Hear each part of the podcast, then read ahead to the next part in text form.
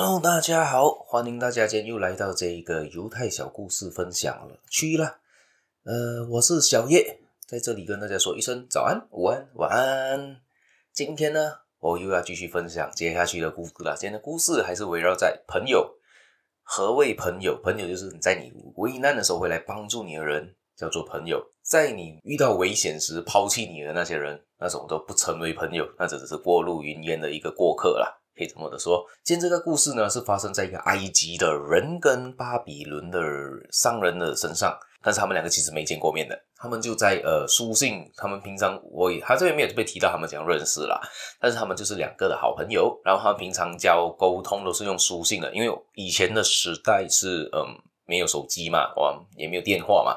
所以他们只能寄信来寄信去来做交流。假设遇到什么大节日，他们就会托人送一些礼物给对方，所以在维持他们的感情。然后有一天呢，这个巴比伦的这个商人有一个机会，刚好要去到埃及做生意，他就去了埃及，然后就在那边就去找了他这个埃及的朋友，他们就一见如故，哇，每天谈天谈到。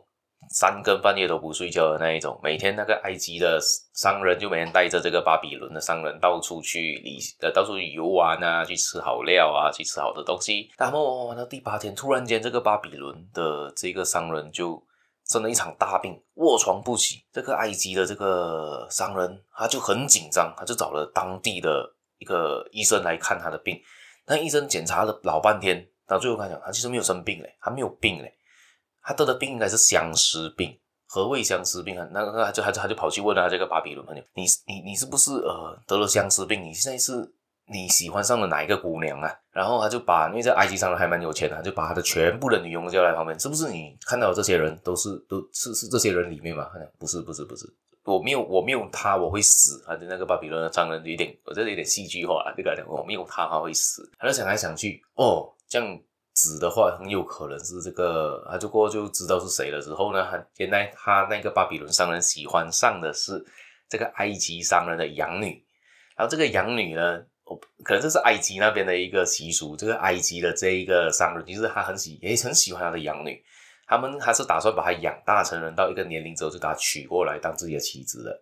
然后他居然知道这个巴比伦的朋友也喜欢上了他，他就把。的这个养女让给了这个巴比伦的商人，然后这巴比伦商人就感动，真的很感动。然后这个埃及商人还在送行的时候，把他们两个送回去的时候，还送了很大的聘礼，很好的礼物送他们回去，祝福他们会幸福。哇，这个喜手很大一下哦。然后，但这故事还没完，这个巴比伦的这个商人回到去就过着一个幸福快乐的生活了咯。然后这个埃及商人也很带着祝福的心，继续在埃及继续做生意嘛。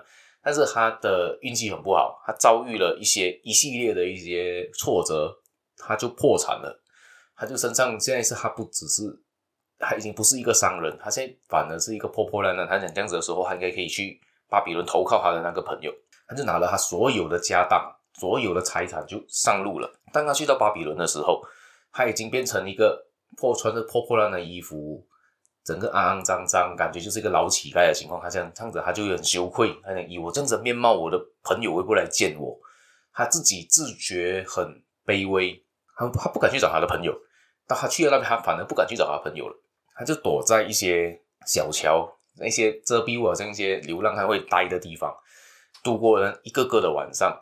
有一天，在大街上发生了一起谋杀案，有一个凶手杀了一个。女生之后就跑，就逃跑了，没有人知道他到底是谁。当地人就看那个这个埃及的人在这边，他刚好看他是一个老乞丐的样子，他就讲：诶，这样子你在这边待这么久，你有看到那个凶手是谁吗？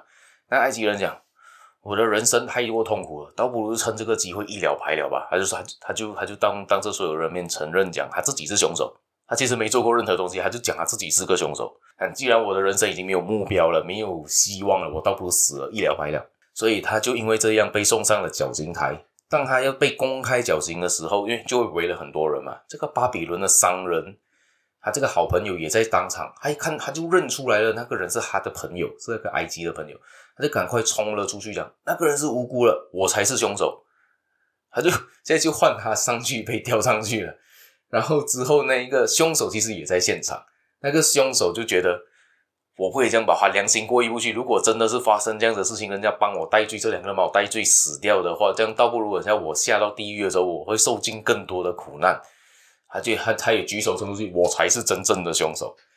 前面这两个人，他他全场人就哗然嘛，到底你们讲谁讲讲东讲西的？你现在一下子讲这个人是凶手，那个讲他是凶手，你也讲你是凶手，每个人要争着来死吧。